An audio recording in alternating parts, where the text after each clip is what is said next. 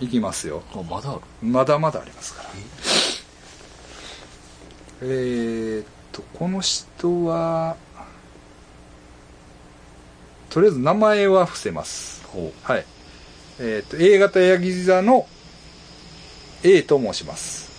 恋愛について今後について聞いていただきたくメッセージを送りました、私は先日まで毎日 LINE をし、たまにご飯を食べ、たまに旅行に行く職場の男性がいました。私が無理やり体の関係に持ち込んでしまったのですが、その後正式にセックスをし、好きと言ってもらえて、すっかりその気になりました。しかし、後日付き合ってないとバッサリ言われてしまいました。その時関係を清算しようと思ったのですが、同じ会社の方なので周りに迷惑をかけてはいけないと思い友達として改めてやっていこうと思いました、うん。彼の話を真剣に聞いて咀嚼したり彼の好きな映画や漫画を読んだりしてるうちにううん。またセックスをして毎日 LINE をしてという関係になってしまいました。うん。その関係がかれこれ1年くらい続いたのです。ほ毎日いろんな話をして毎日時間を共有しました。ううん。すごく楽しくて毎日幸せでした。お。そうこうしているともう結婚していいんじゃないかと思いました。うん。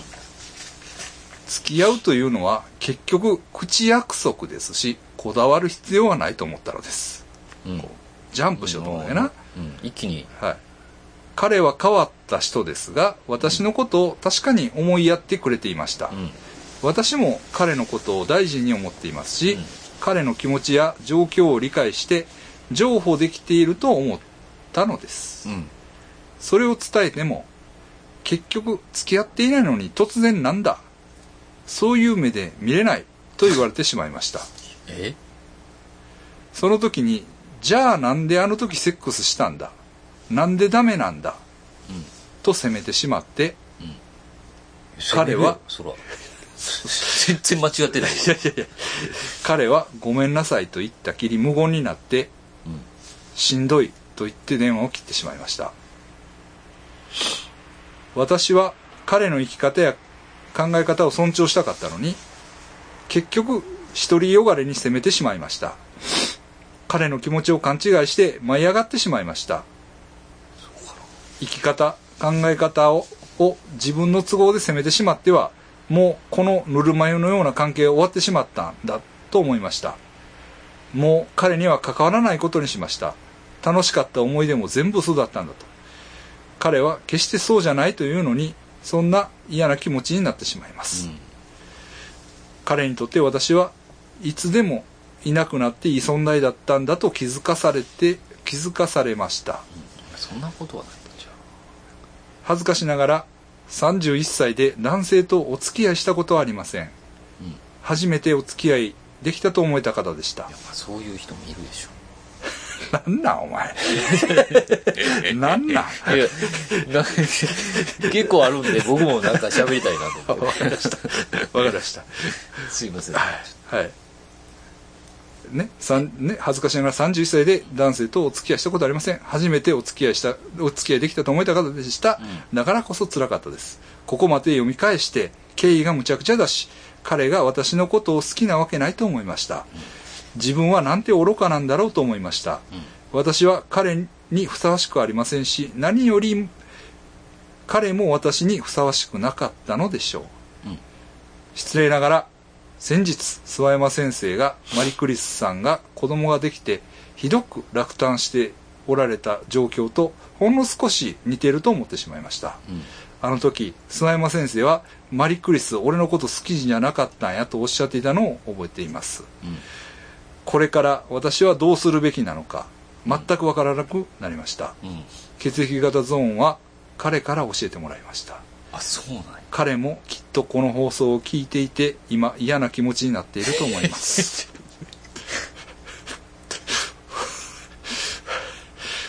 笑って、笑い事じゃないよ。復讐とか嫌がらせとかそういうつもりでは断じてありません。それでも血液型ゾーンに送りたかった。うん先生方に聞いていただきたかったのです今私は一人ぼっちになってしまいました先生方に何かお言葉をもらえたらすごく嬉しいです血液型ゾーンは彼の好きな番組の一つでした。私にとってはもやもやのたまる辛い思い出の一つになってしまいましたがこれからも拝聴せささせていただきます。私も血液型ゾーンが大好きです。いつか私に好きな人ができて結婚したら彼と仲直りしてイベントに参加できたらと思います。私が壊してしまったけれど彼のことを好きにならずに仲直りしたいです。彼のやり方は私を本当に傷つけてしまい彼私も彼を傷つけてしまいましたがいろんなことを教えてくれた大事な人でした。先生方いつも楽しいトークをありがとうございます。くれぐれもお体にお気をつけくださいということなんですね。ほんでねこれはねさすがに私もねええ。返事を書きました。あ。はい。はい。まあ返事というかねあのちょっと胸に打つ内容だったもちろんですね。ね。この辛さは私もねうん。正直まあまあ分かるって言ったらねちょっと軽々しいですけど、えそのどうですかね。えマリクリスもうちょっと涙がねこう目に浮かぶというか、はい。こ書かざるを得なかったですね。ううん。あの気持ちがねこの素直なまた内容がねそうですね。こういいじゃないいいじゃないはっきり言って。ほんでまあ返事を書いたのはただね、えもう分かっとるやろとお前は。えうん。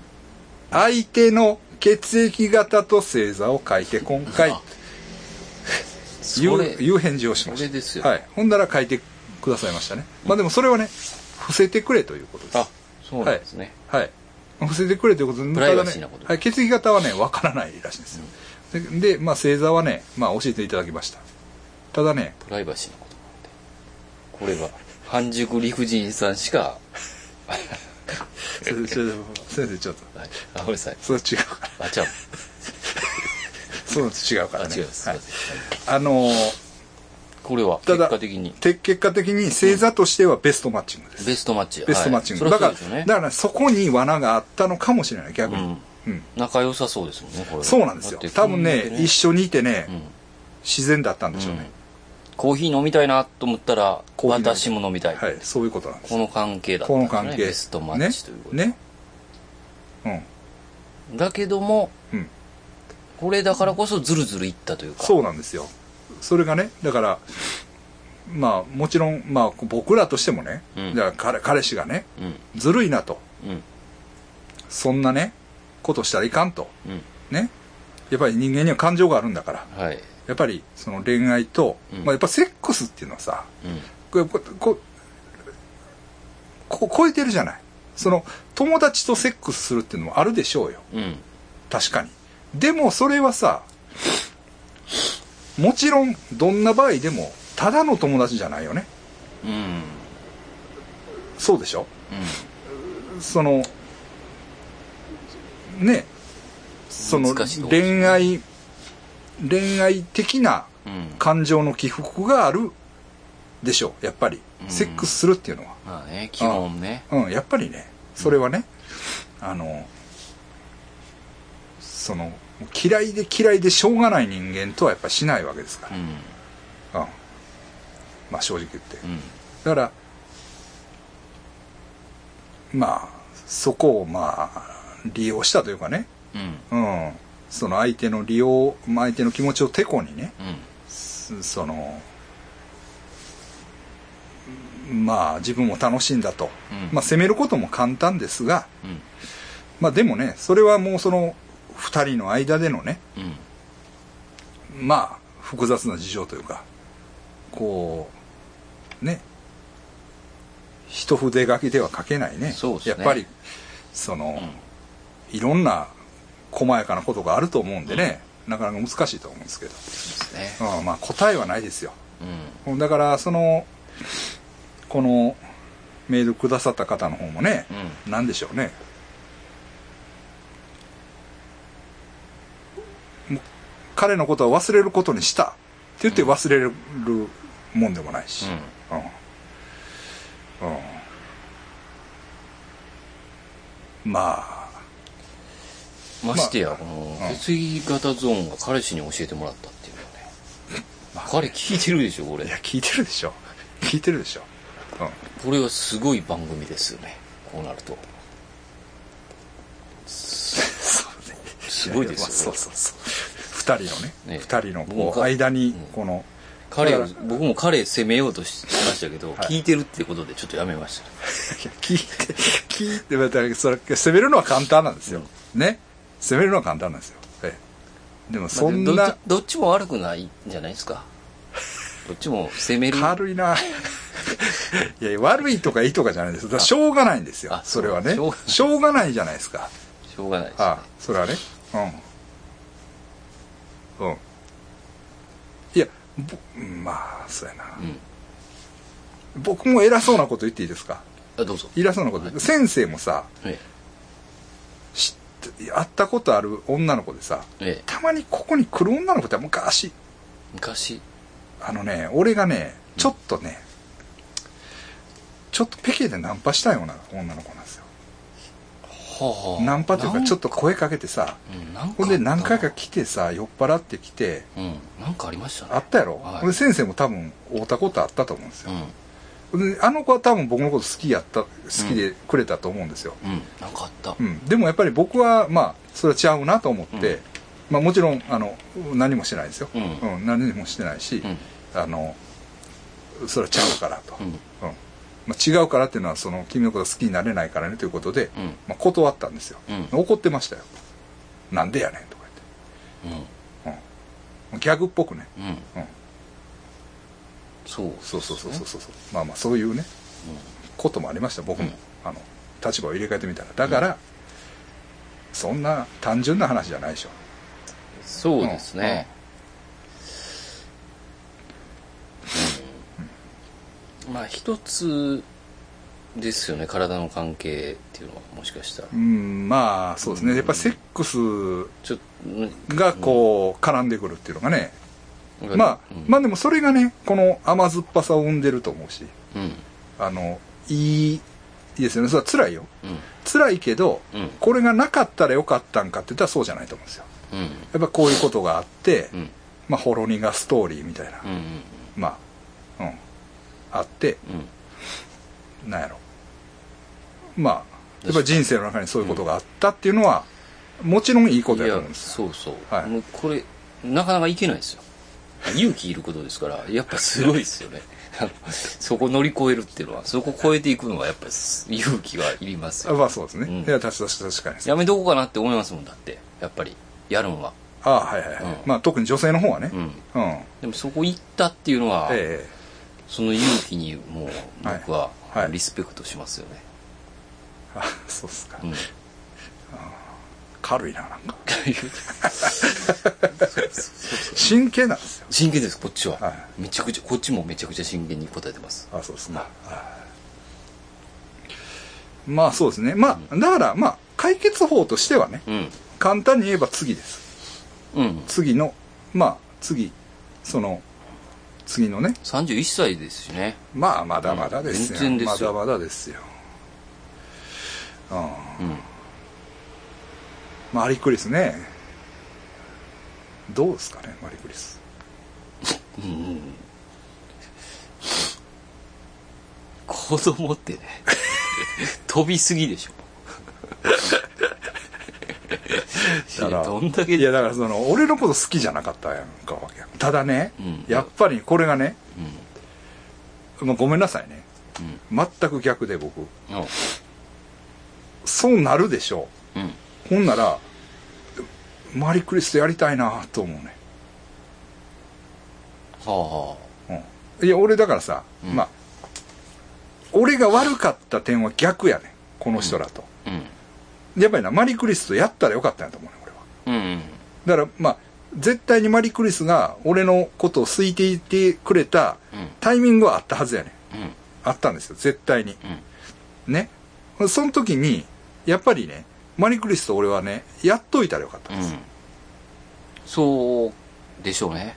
よ、そうなんですよ、それをねうん。それはそれはね。別にそういうその、うん。あのやりそうな雰囲気にもなってないし、うんいやそうなんですよね。そうそういう別に何かがあったわけじゃないこっですよ。ちのタイミングが向こうのタイミングじゃないんですよ。うん、ほんででなんかこう俺はマリー・クリスのこと大事やからみたいな、うん。変なうん。突っ張りもあったし反面うん。なんかねマリー・クリスにエロを感じてなかったっていうのもこれは本音なんですよ。あのー好きになったら結構それありますよね。ああのーエロじゃなくなるんですよね。そうなんですよ。こエロ。うん。やしそのこうエロくないやん。マリー・クリス、ううん。なんかこう。ん。うな？その女をでこうこ,、うん。こ来てこないじゃない。サラ・アンダーウッドみたいな感じじゃないじゃないじゃない。まあまあだだったらいいっていうわけじゃでもないんだけど。僕が見てるインスタの人。うん。だそうそうそうそう。だその性欲パンチがさうん。マリー・クリスさんはね。来ないわけですよ、まあはっきり言って。うん。だから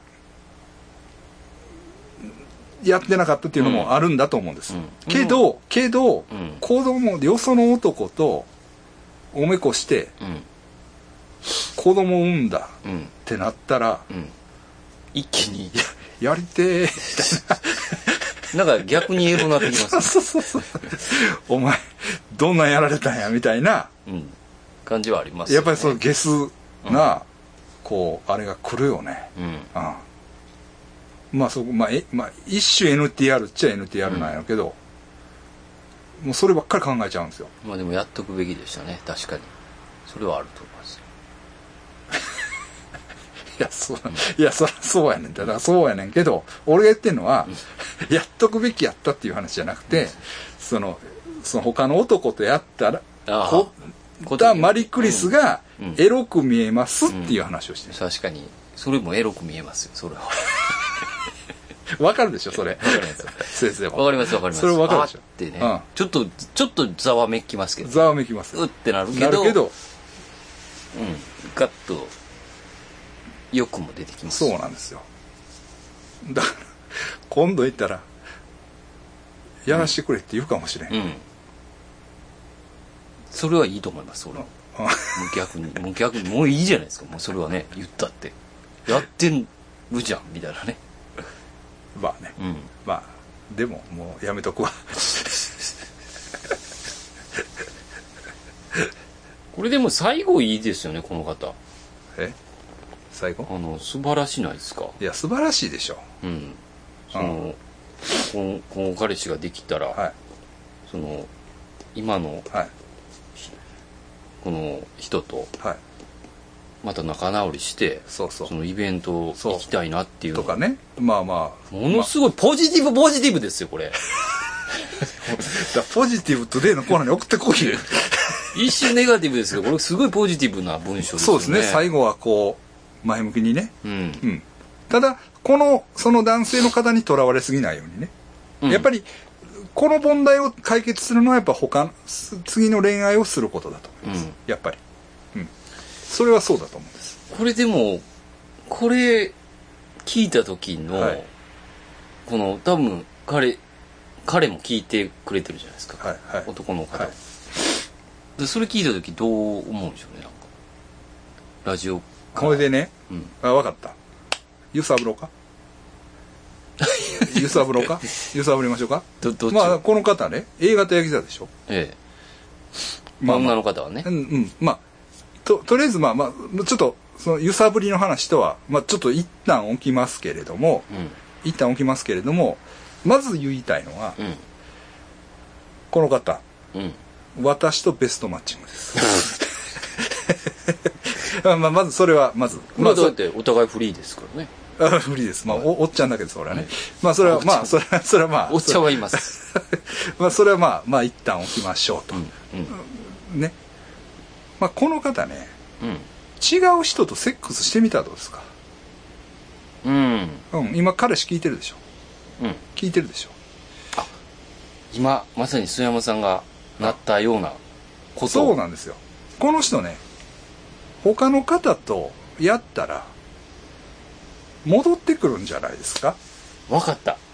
あこれ他の人とやって、はい。そのあはい、詳しい内容をメールしてください。でここで言うじゃないですか。うん、じゃあ伝わるじゃないですか。他の人にも伝わりますけど。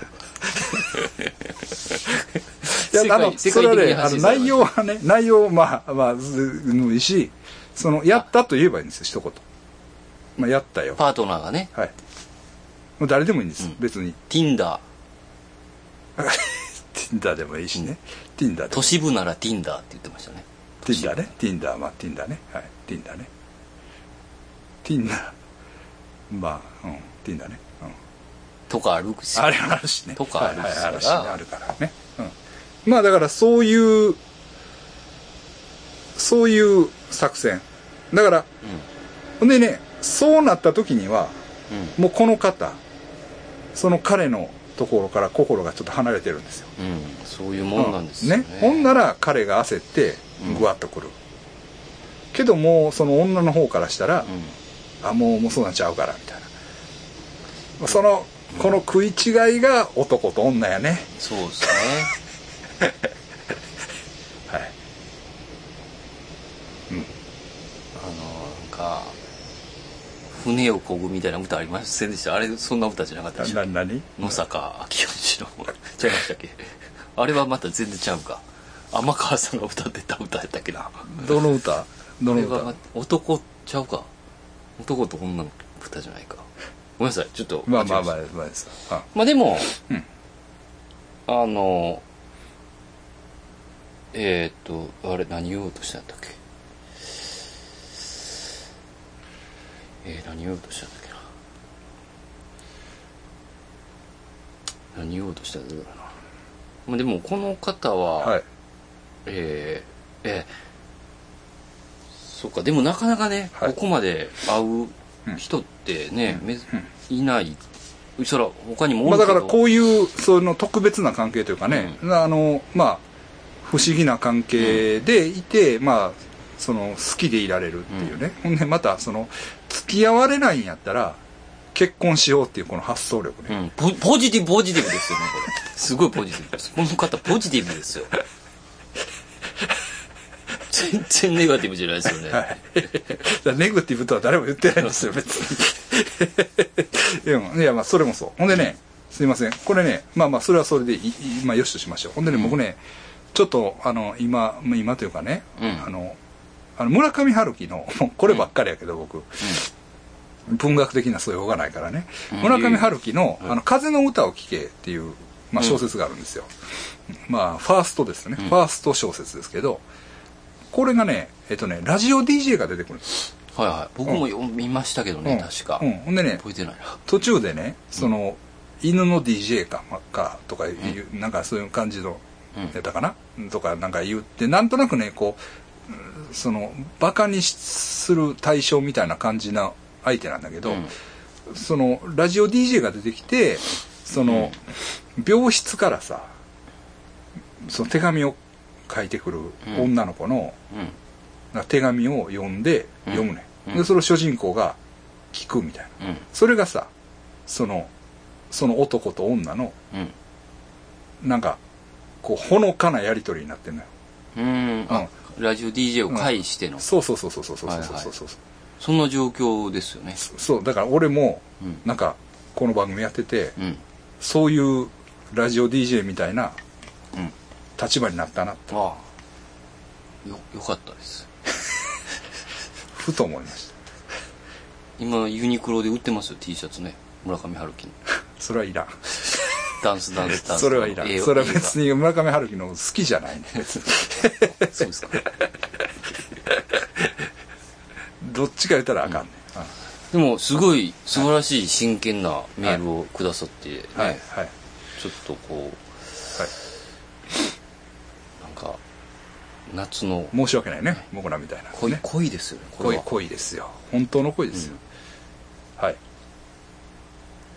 もう一つ もう一つ。もうなんか 比べたらあかんけど、はい。はいもうね、はい。なんかさっきのはい。プチ計算の思い出して面白くなってきますよねその 内容の差が。いや、でもね、だからそれはそう、いや、そうなんですけど、でも、プチ系夫婦は長いんですよ。あ。プチ系がむちゃくちゃでも。だからここがその不思議ですよね。うん。まあまあ言うたら悪いけど、もうあんなやつ、愛すべきプチ系ですからねもうね、まあ、あんなもう、うん、でもね、うんそれは毎日プチ系がおんねんで。俺らは、イベントの時だけやたんか。まにね、うん、毎日やで。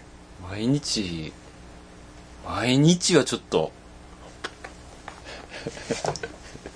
こんなんがおんないで、毎日。いやもうそれはちょっとねあのなんかなんかねあでもそれでももう、まあ長年、のうんまあ、その、おるかどうかわからんけど、娘さんも、うんまあ、ずーっと中3のままうん、年を取らない娘さんも、うんおるやんか。うん怖いなうんかと思えば、こういうね、うん淡いよね。淡い。相性がこんだけやってるのに結ばれないそうそうそう二人。そうそうそう。うん。まあそういうこともありますから。はい。次、いいですか、はいまだありますか？あもう大丈夫まだ すいません。次もちょっと内容的にる？はい、内容的にちょっとこ濃いめです。はい。ははい。いつも楽しく拝聴させております。カレー大好きです。これまでラジオを聞いてきて、先生方の口からガンダムの話が一一度も出てきていないため、全く興味がない、興味がないかと存じますが、ぜひ一度ご覧いただきたい作品があります。それは、今上映中の先行のハサウェイという番組、作品です。舞台はフィリピンのダバオです。時代的には、えー現代から128年後の設定ではありますが宇宙世紀105年ダバヨダバオイーグルセンターやファミリーレストランのジョリビーなど現地の施設や街並みがたくさん登場しますそこに巨大なモビルスーツが出てきて住民が逃げ惑う演出はゴジラなど怪獣ものの特撮映画のような迫力があります。またダンケルクや1917のような一人視点での戦争映画のような没入感もあります。ガンダムというと過去作品を見なければならない面倒なイメージを抱くかもしれませんが主人公はテロ組織のリーダー25歳で環境破壊が進んだ地球から全ての人々を宇宙に上げるという目的のもと政府首脳を暗殺し続けていること。13歳の時に振られた女の子が目の前で死んだことがトラウマになっていることさえ頭に入れておけばガンダム作品初見でも十分に楽しめます。ぜひ一度ご視聴いただけますと幸いです。うん。ちょっとこれい言うときます、うん。ネタバレですネタバレ含みますから。先行のはずはまあもうみんな見てるとは思うんですけど。テレビでやってました？いややってないやってない。やってない。まだ今映画でやって映る映画館でやってるね。新作で。あそうなんや。うんうん。面白そうですねもうこれ聞いただけで、はいはい。フィリピンじゃないですか。フィリピンなんですよ。見ましたよ私。すぐ行きます。あのねちょっと確かに俺もね気になってて実は、なんか、うん、ほんでうーんうーんと思ってたら、まあ、こういうメールいただいたんで、ああ行こうと思って行きました。はい。でもガンダムの話は多少してます多少してまますよね。全くあの、うんしてないわけじゃなくて。ほんでね見てきて俺すぐちょっと、ちょまあ、実はねあんまりいいなとは思わなかったんです。すおう。あのこの映画のこと。まあ、その全体的にはね、うん。まあ、その話を今から2時間ぐらいしますけどね、ほんで映画より長かったんですか？まあまあまあそれはええねんけどそれをねちらっと俺ツイッターにして言ってしまったんですよ。ほうほう、うんちょっとどうかなみたいな、うん。ほんならねえらいね気使ってくれてねあこの方が、うんなんかなんかいらんこと言ってすいませんみたいあな。あもうそんなのいねやそういやそういうんじゃないんですよと、うん。まあそういうあのやり取りあやり取りはしたうん。してあのもうしたんです。これでねまあまあカレー大好きさんの返事はねうん。とりあえずとりあえず今日は長くなるからまあまあそうやな。でもええ内容やねんな。まあ、うん。でもカレー大好きさんのその、さっきのメール見たらうわ見たいなってちょっと思いましたね。思うでしょ、うん。あのねうんいいんですよ。内容はねまあいいんですよ。あのねただねあのね今ね多分冒頭15分ぐらいはね、うん。見れるんですよ、あのプロモで冒頭15分無料上映みたいな感じで、うん。YouTube でやってるんです。あのねそこだけでもねちょっと見てもらいたいんですよ。へえあのね問題点はね、うん。その多分ねガンダムもうガンダムファンはみんな喜んでるんですよこれ。うん。喜んでるんですけどそことは全然ちょっとかけ離れたポイントでうん。僕は問題を感じててうん。それはやっぱりねそのポリティカルコネクトコレクトネス的な視点なんですよね。うん。あのね政治的な。政治的っていうかねんまずねバーッと来てねうん。そのスペースシャトルのシーンなんですよ、うん最初がね。うん。でそのスペースシャトルのシーンに入るんですけどうん。まずねそのねそこにいわゆるその CA さん。うん。スペースシャトルがまあ飛行機みたいな感じになってて、うん。そこにこうサービスをするうん。女の人らがおるねんけど、その感じがねその女の人しかいないね。うん。その CA が。うん。その感じがねもう完全に昔の飛行機なんですようん。そのあなんちゅうの？美人。うん。美人な、まあ、スチュワーデスって言ってた時代やな、昔だから。美人スチュワーデスがうん。お茶を持ってくるっていう、はいもうそういう完全にそういう世界観なんですよ。う、ん。でもねそれはもうはっきり言って間違いやと思います。うん。あの誤りというかもう今のうん。その飛行機うん。でもねそのなんやろ。もう多種多様なんですよ。うん。その CA さんの、うん。まあもちろん男性も結構多いし、うん。っていうかもうむしろ絶対に男性がいますよね。うん。もうい多いしそのまあゲイ丸出しの人ももうフィリピン便なんかやったらうん。めっちゃいるんですよ。いってそのいわゆる多様なうん。価値観が CA の部分でも表、まあ表うん。もう普通にあるわけ。普通にね、そうなんですよ。それがですよ、うん。その100いきなりね、ん。その128年後のねねなんかもう痩せたね、うん。綺麗な女ばっかりがおるっていう時点で、もうあってなったんですね。もう無理やなっていう感じなんですよ。正直言って。うん。ほんでねうんもうどういう感覚でこいつらはこういうもん作っとんかなっていうふうにもうそこでもうパッと思ってまうんですよね。う、ん。ほんでねもうそれが気になりだしたらねうん。ならねもうそのスペースシャトルのうん。中でねうん。その主人公の一人がまあいきなりねそのまあその CA さんをナンパしたりするんですけど、うん。もうそのナンパもねお前はもうトレンディードラマかっちゅううん。もうミソジニー的な振る舞いなんですよ。完全に、うん、もほう。完全になし。と思いますね、僕は、うん、ほんでそれがねまあ多少とかね、うん。そういう価値観ものパロディとかだったらいいんだけど、うん。多分ねマジなんですよ。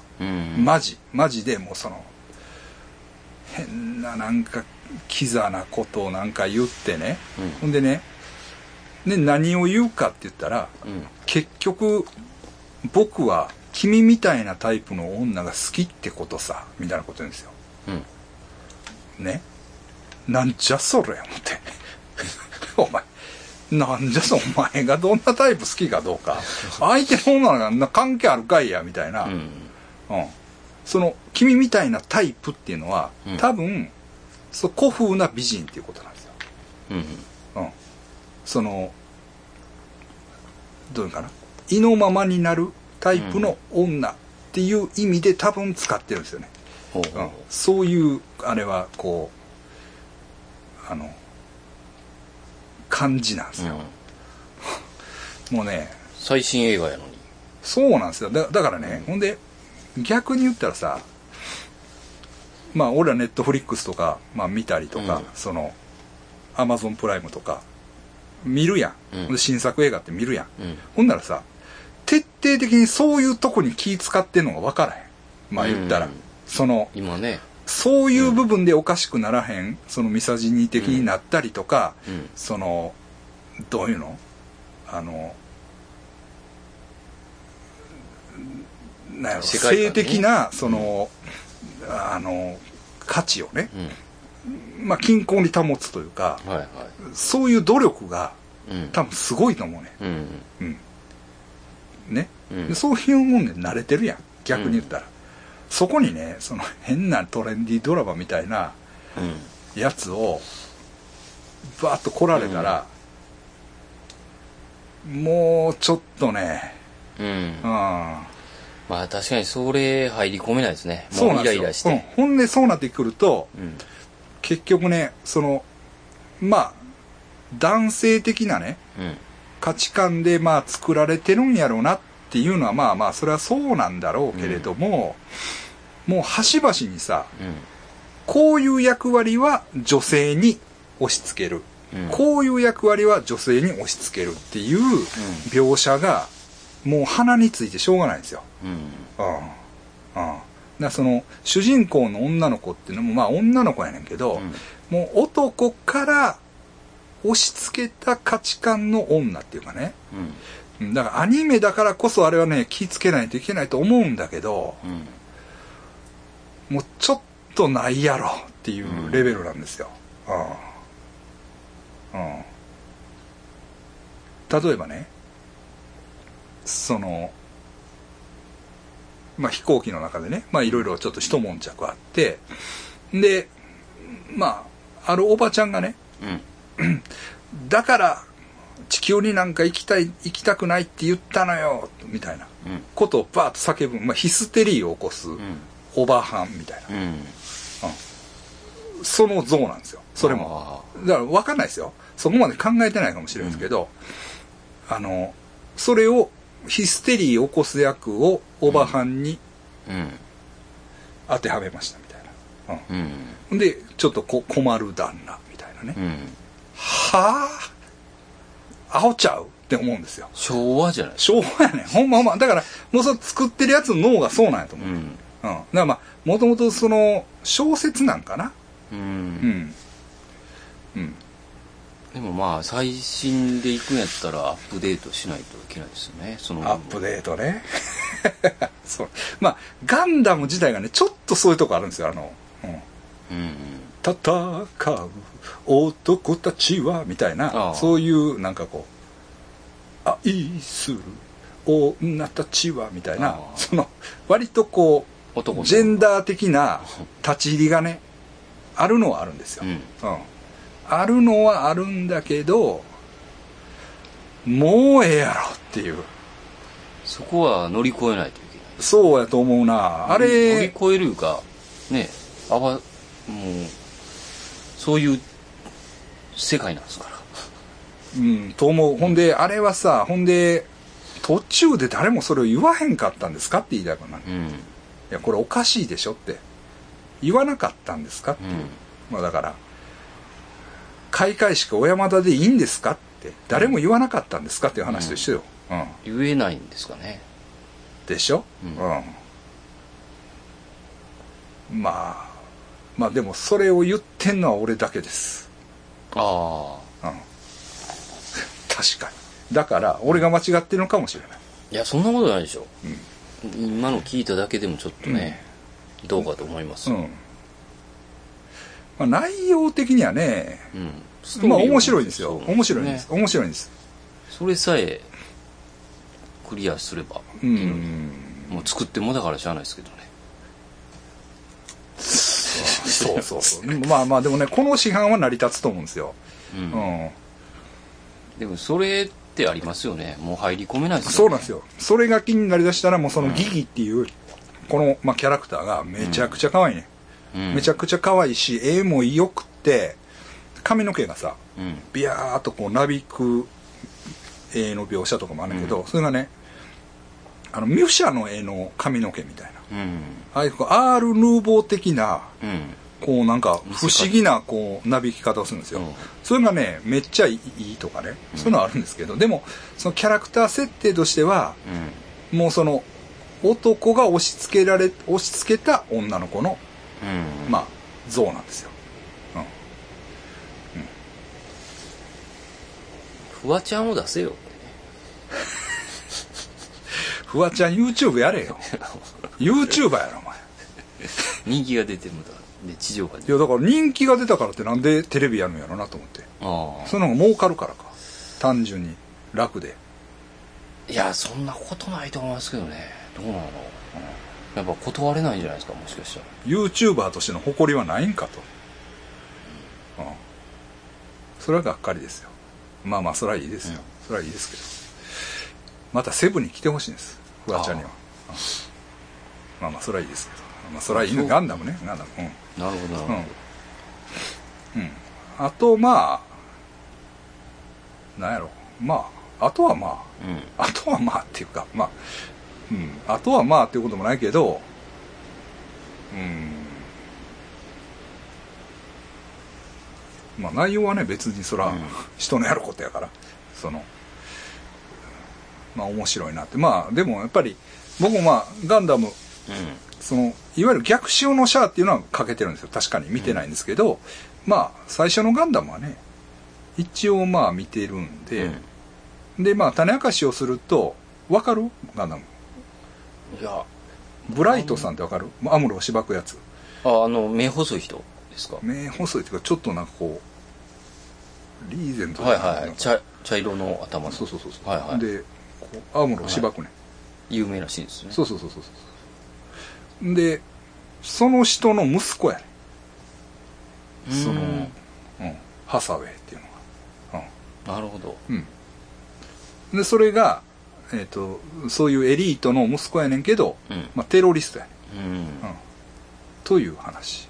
ああとねそうそうそう。もう一個問題点あります、うん。もう一個もうもう一個問題点ある、う。ん、でねあ舞台がね確かにダバオなんですよ。うん。ダバオダバうん。オでねダバオやからまあいいんですよ、うん。フィリピンの街並みでうん。そのジョリビーがでそういうね言われるようにね、あのジョリビーね。そうそうそうそうそうそうそうそうそのジョリビーなんですけど、なんやろな。そのダバオでうん。テロリストが、まあ、暴れるっていうのはさ、うん。はっきり言って現実やね。うん今。今現実というか、そのダバオっていう街はうん。そういう街やん。まあそのミンダナオ島の、まあ、大都市で、実際にそのイスラムのやつらが、まあ、ディスコを爆破したりとか、うん。その船船で観光客を襲ったりとかまあほうほう。そういう事件があるとこなんですよね、うまあそういうその本当にまあテロリストがいて、本当にこう争い事がある舞台、まあ、ダバオもそうですのミンダナオの他の町でももちろんそうですよね、うん。ええ、でその地域によってはそういう、まあ、イスラムの影響下というか、うん。うん。そういう場所もあるんですよね、まあ、うん、だからほんまにそういうとこなんですよ。うん。そういうとこを舞台にね。じゃあそのテロリストがね、ガンダムに乗ってねうん。暴れるんですよね、それをテロリストの人が見たらどう思いますかっていうことなんですようんうん。だからなんていうのそこまで考えてるのか考えてへんのか教えてほしいっていうか、はうん、多分ねそれ作ってる本は、そのダバオっていう街のうん。そういう危険なイメージを多分拝借したんやと思うんですよ、いうん。ダバオっていうとこがそういうとこやなっていう、うん。うん、そういう、まあ、テロリストとなんやろ。まあまあまあ言ったらキリスト教勢力と、まあ、イスラム教勢力、まあ、どっちが悪い、どっちがいいはまあまあこまあこの際ね抜きにしますけどね。でもその暴力的なこう攻防があるわけでしょ、うん。本当に。であれはメタファーとしてはうん。もちろんそのハサウェイはイスラム側のメタファーになりうると思うんですよね。うん。でその正規軍側はなんですよクリキリスト教徒側のとこう捉えるのは簡単だと思うんですよ。正直言って、ね。それをもしそのじゃあ何？ほ本当にテロリストの人らがハサウェイ見た時に、うん。ここ俺らの話じゃないかと。うん。うん一丁言ったろかと、あうん、結構えぐいんですよ。そのテロ、うん。テロ攻撃っていうのがあうん。まあ現実以上にえぐいというかもう平気でいくんですよ、うん。人を殺すというか、まあそういうシーンがあって、あ、人殺してええんやって。なんかこう、どういうんかな？それでいいんかって、うん。うん、そのわざわざダバを選んだのはそれはフィリピン好きとしては嬉しいですよ、うん。けれどもちょっとこのスレスレすぎひんかみたいな。ああ、そこまで分かってやってんのかって言いたい、うん言いたいね。うん。うん。ただなんとなくもう俺の印象よ、うん。おダバオうんテロとかあるんだろうみたいな。うん。じゃあダバオで行こうよみたいな。危険な香りがするじゃない。みたいなうん。感覚で感覚で言ってるとしたらうん。それはちょっと、うん。なんか、まあ、ごめんなさいね。これは僕の邪推ですよ。もちろんそういうことを、まあ、司祭に分析してね、うん。まあ、それでも、まあ、ダバオで行くんだとうん。いう、まあ、話で、うん、あの行くんだ行ったと、えーまあ、言うんだったらねそれはそれでねまたもうちょっとこう深い話があって、まあ、そういう解説が聞けるんだったらいいんだけれどもでも、まあ、大多数の日本人とかうん。ダバオって聞いてもパッとそういうことが、まあ、浮かんでくるかって言ったらねうんもちろんそうういうその国際政治に興味ある人とか、ん。ね、フィリピンに思い入れのある人はまああダバオかっていうふうには思うだろうけどうんねちょっとその辺が大丈夫なんですかと、うん。うん、例えばフィリピンの人が見た時にえ？っていう全然違う意味にうん。捉える？うん。うんで違うねん違うねん。これはその昔そのシャアとうん。アムロが戦って、ほんで逆襲のシャアでまたシャアが襲ってきてうん。でいろいろあってでもうそのブライトさんの息子がこうなって、こうなってでそのイスラムとは全く関係ないねんって言ったってそんなん分からへんやんか。うん。その先行のハサウェイを単体でポンと見る可能性もあるわけだから。うん。うん、そうなった時にちょっとんまあ正直どう見られるのかなっていう、うん。うん、疑問がありました、まあ、その2点やね、うん。まあ、そのそのジェンダーの問題とそのダバオを舞台にしたっていうことの、うん、なんやろ。まあよかったんかなみたいな、うん。ええまあ、よかったら見てみてください。そうですね。うん、だからまあオリジナルのガンダムとうん逆襲のシャアを見たらええみたいね、うん。でこの3つ目っていう感じでいけるみたいやけどね、はい、このカレー大好きさんのまあ推しポイント。っていうのはやっぱりまあその政治的な構図うんをどう捉えるかっていう、まあ、まあまた、まあ、今読もうか。一気に読みます。はい。フィリピン環境問題反対性テロ。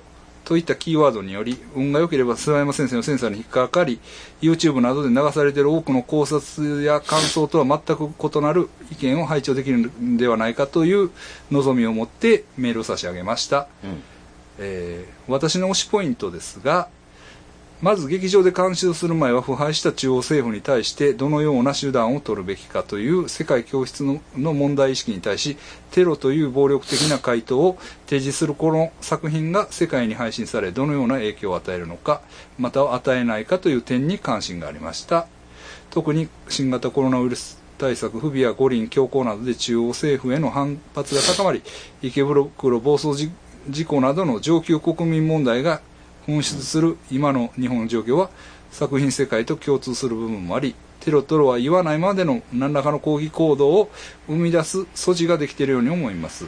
街飲みや飲食店の酒提供ママスクの着用忌避などもその新たな抗議活動かもしれません。しかし本作品が3部作の1作目だからかこれがね3部作の1作目と言われてるんですよ。うん。ハサウェイシリーズの1作目だからか連邦政府の腐敗に関する直接的な描写はあまりなく多くの鑑賞者にとって主人公のテロの動機が見えづらい作品になったのではないかと推察しています。もちろん特権階級の VIP 待遇貧富の格差中央政府の強権的な姿勢といった現象は描かれていましたが主人公が特権階級であるため分かりやすいルサンチマンの構図にならず単なる危険なひよさ微妙に見えるようなところがある気もします。まあ確かにそれはそう思いましたね。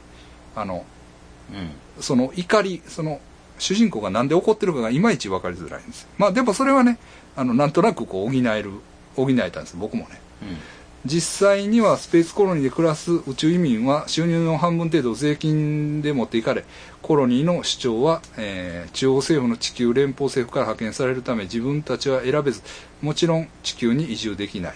その一方で連邦政府の連邦政府の高官たちは地球に VIP 待遇で暮らし続けるという超格差会待遇超格差社会が背景として存在するようですと。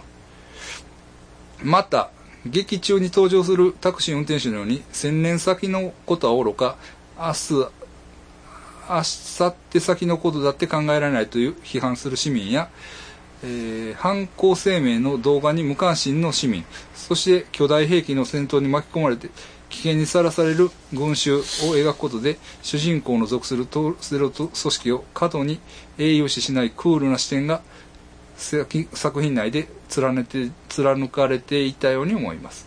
そしてテロリストという素性でありながら自分の選択が正しいのか葛藤し続けるという主人公の心理描写も印象に残りました。これらの理由によりイデオロギッシュな作品にに偏らず難解な政治描写もなくアニメーションのを超えたリアルな表現や音響演出のなどに注目が集まった間口の広い作品に落ち着いたのだと思います。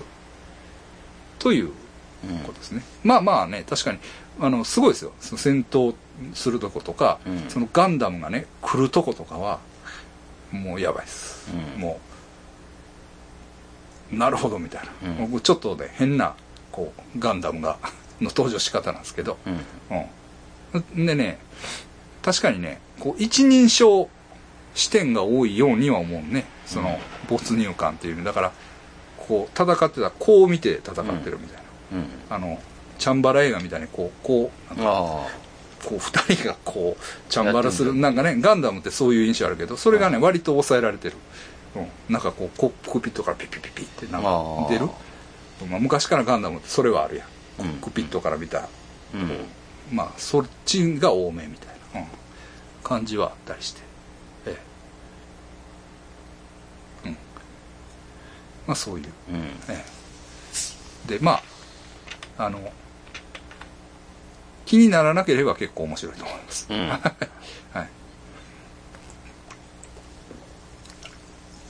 ええ。だから出だしの15分っていうのはそのやってますから。うん。実際に。だから皆さんもあの見てみてください。うん。私の言うことが分かると思います、うん。ええ。うん。だそれの気にしてなんかこう語れないというかうん。はい、そういうとこがありますね、はい、あとね最後の最後。ちょっと。ねあのなんかねしおりずっと言うの忘れてたんだけど。はい。あのしおりをねほ送ったらお返事をくださった方がはい。いてあ,、まあ、あの人やな。うん。でねこのこういうこれなんですけどこういうなんですか？レターレターアートみたいなこういうのにちょっとまあ住所を隠しますけどここにうん。ここにねこういうあのえーメッセージ。住所うんメッセージ書いて送ってうん。くださいました。諏訪山先生しおりどうもありがとうございました。ゾーン毎日楽しく毎日期間でで毎日。楽しく聞いています。諏訪山先生のライフスタイルに少しでも近づきたくてスタバのペーパータオルをシコシコシコタイムに愛用しています。免許取得おめでとうございます。おということですね。ありがとう。いいですね。しおり送ったけどもう言わんとこ。言わんとこ。言わんとこ。まあ言わんとこ。あの返事くれる人もいますよ。という。はい。あんまりそういうこと言ったらね。あの送らなかっおいやいや、うん、そうそうそう。そうじゃないです。そうじゃないです、送ってくれる人もいるというだけのことですから。はい。そのとこなんかあと2時間ぐらい喋ってくれ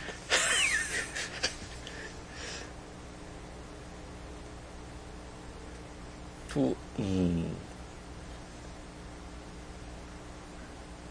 いや特にないっすかね。僕ばっかり喋ってるけど。えそんなことないですよ。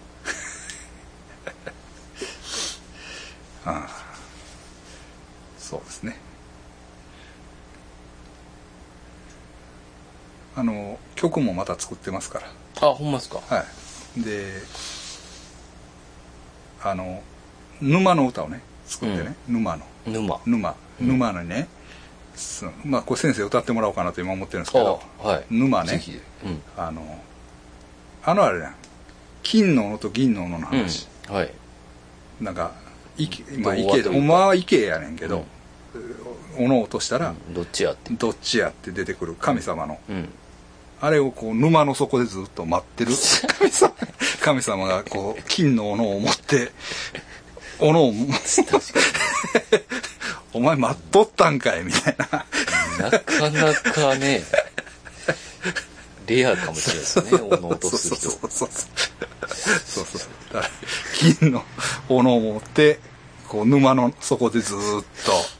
どんな趣味やねんっていうねまあ、そういう、そういう神様のね、ああいいですねうん話を歌にしたいなと思ってるんです。はい。でまあまあ、また、うんまたややっときます。あっていうか、はい。あの、カバー曲が結構溜まってきて、ほうほう。でねそうなんですよ。その香港の歌のカバーとかをして、ーうん。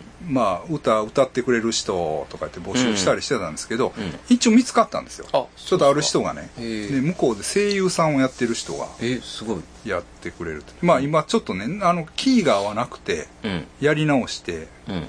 こうやり取りはしてんねんけどだからちょっとレスポンスが悪いなと思ってうん。ちょっとどうなるかまあ一応見つかったんです。中国の人。香港の人あ香港の。はいはいはい、うん。全然どんな人かわからへん。ねん。うん。まあまあ進んでますけど。おでそそのカバー曲がね結構曲数が溜まってきたから、うん。あとオリジナルちょちょちょって入れたらアルバムが。で出せるなと思って、へ思ってきて、はい、だからオリジナルを作らなあかんなと思って、はいまた先生もちょっと一曲はね、はい。はい。願いします。はい。まあ、そういうのも進めてますから、はい。どうも。ありがとうございました